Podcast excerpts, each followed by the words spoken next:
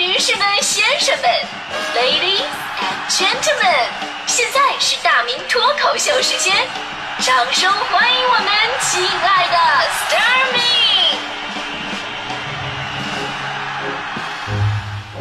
哎，欢迎各位来到今天的大明脱口秀，我是大明。就是现在呢，大家伙选择运动健身的方式真的是多种多样。呃，这不我最近嘛也是找健身的一个私教啊，找健身私教在那练的，就感触非常明显。就是平时呢，你要是自己练的话呢，就会觉得特别的枯燥啊，尤其是像有氧运动、跑步什么的，真的太无聊了，根本没办法坚持下来。但是自从找了私教，我就再也没有那种一个人无聊的那种感觉了。现在是两个人一起无聊，两个大老爷们面面相觑啊，离得特别的近，呼吸都能碰到对方的脖子那种感觉。所以我一直在想一个问题，是不是我给的钱太少了，所以才给我安排一个男私教啊？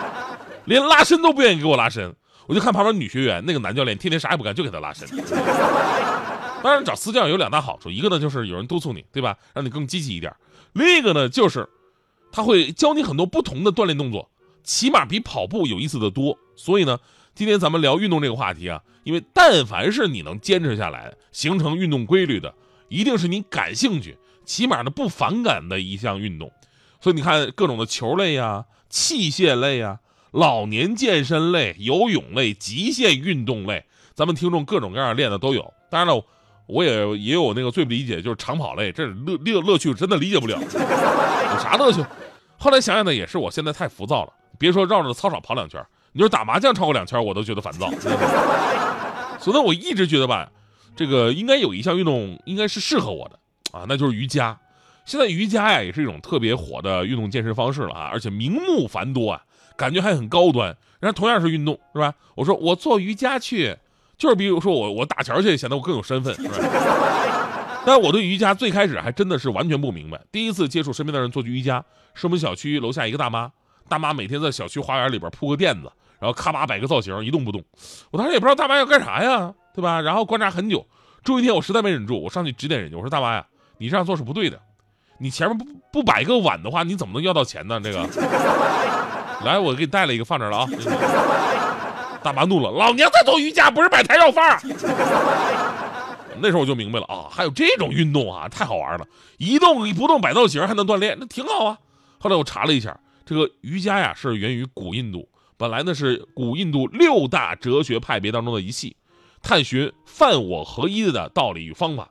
而我们现在所说的瑜伽呢，则主要是一系列的修身养心的呃修身养心的一些方法。瑜伽姿势运用古老而易于掌握的技巧，改善人们的生理、心理、情感和精神方面的能力，是一种达到身体、心灵与精神和谐统一的运动方式。包括这个身体的一些体位方法呀、调息的呼吸方法呀、调心的冥想方法，达到身心合一。而如今，瑜伽在全世界范围内都形成了一种极受欢迎的运动潮流。那接下来的知识点又来了啊，在二零一四年。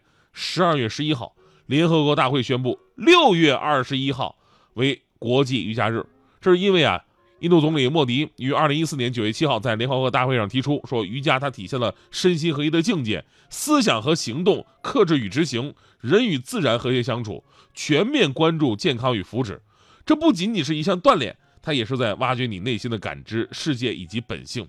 而之所以将六月二十一号定为国际瑜伽日，那莫迪说了，说这是北半球一年当中最长的一天，对于世界上很多国家而言都有着特殊的意义。所以呢，大家伙有兴趣，真的可以练练这个瑜伽啊，特别舒服。我第一次啊是自己买本书开始练的。瑜伽第一式嘛，仰卧静息式，就是平躺到地上，在心里面数自己的呼吸次数。然后我吃完午饭，我躺在床上，我开始数一、二、三，再一睁眼天黑了。我还特意买那个瑜伽垫儿买瑜伽垫儿啊，特厚的那种。我以为我每天会坚持练瑜伽，结果可能是因为这个瑜伽垫儿买的实在太厚了，坐的太舒服了，在上面吧，我就想吃东西，各种零食、鸡腿什么的，突然找到了上小学时候春游的那个野炊的感觉。而现在我躺下来已经比那瑜伽垫还要宽了。所以瑜伽这种技术活吧，自己练还真的不行，你必须得找个老师练。我当时也报了一个瑜伽体验班，老师问我的目的是什么，我说我的目的想减肥。我我的目的就是想能够翘个二郎腿，然后优雅的喝个咖啡。老师，你都不知道，现在我给自己穿个袜子都像练了一次瑜伽似的，啊，憋得脸红脖子粗。就这么，我学了一个月，学了一个月，效果真的特别明显。我已经从一个胖子变成了一个柔软的胖子。所以呢，在国际瑜伽日啊，咱们稍微普及一下这项健身运动。首先，力量瑜伽在运动指南当中被列为中等强度运动，但强度稍弱的瑜伽呢，也能增强肌肉力量、灵活性和平衡性。除此之外，研究显示，瑜伽还能够促进深度缓慢的呼吸，改善睡眠，降低血压等等等等一系列好处。呃，好处特别的多，我就不说了啊。但是有句话讲的叫“过犹不及”，就有些注意事项还是得跟我们初学者分享一下。比方说，瑜伽之后呢，不要立刻洗澡吃东西。不要只模仿体式忘了呼吸，瑜伽之后呢，不要进行剧烈运动，不要想通过瑜伽实现快速减肥，因为减肥永远是个漫长的过程，还要结合健康的饮食结构，还有最最重要的就是，并不是动作难度越高越好，一个是，一定是这个切莫攀比，就是自己跟自己比就行了，有些动作呢，你不可能一下子咔吧就做到了，但是你要坚持投入啊，投入，然后呢，就是你看有的人确实练的时间很长了。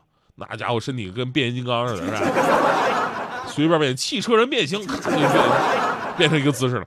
咱们羡慕归羡慕，但是千万别勉强自己，非得跟人做。毕竟骨折还真的是挺疼的啊。其实不光是瑜伽，所有的运动说到底都是这样。你光玩一玩，可能对你不会有什么改变。但凡是坚持下来，你就会迎来完全不一样的自己。比方我一朋友，我朋友二十五年的老烟民啊，自己也知道抽烟不好。用了很多的办法戒烟，没没好使过，我都觉得他这辈子不可能把烟戒了。但是去年呢，听说一件事儿，啊，去年听说一件事，他开始练瑜伽，为什么呢？他听说瑜伽的呼吸方法可以帮助戒烟，于是立刻报了班，认认真真、踏踏实实，不怕苦不怕累，一步一个脚印儿，学了整整一年的时间瑜伽。现在我再看到他，那可了不地呀，那家伙能耐呢，都可以一边倒立一边抽烟了。我跟你说，还可以一边下腰一边抽烟。还可以那种，就是双手放在背后，放在背后合十，然后左脚弯曲踩到右脚大腿的内侧，单脚独立抽烟。还可以正面把两只脚都放在脖子后面，就那么挂着抽烟。你说你你这这图点啥呢？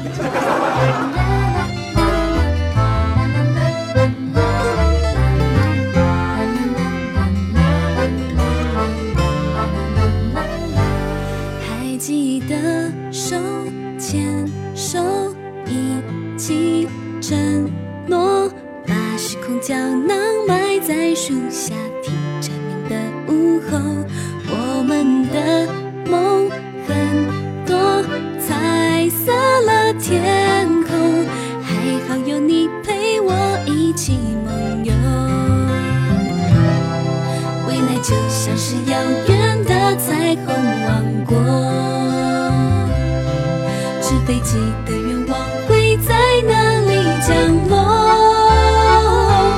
飞扬着百褶裙的夏天，微风吹着我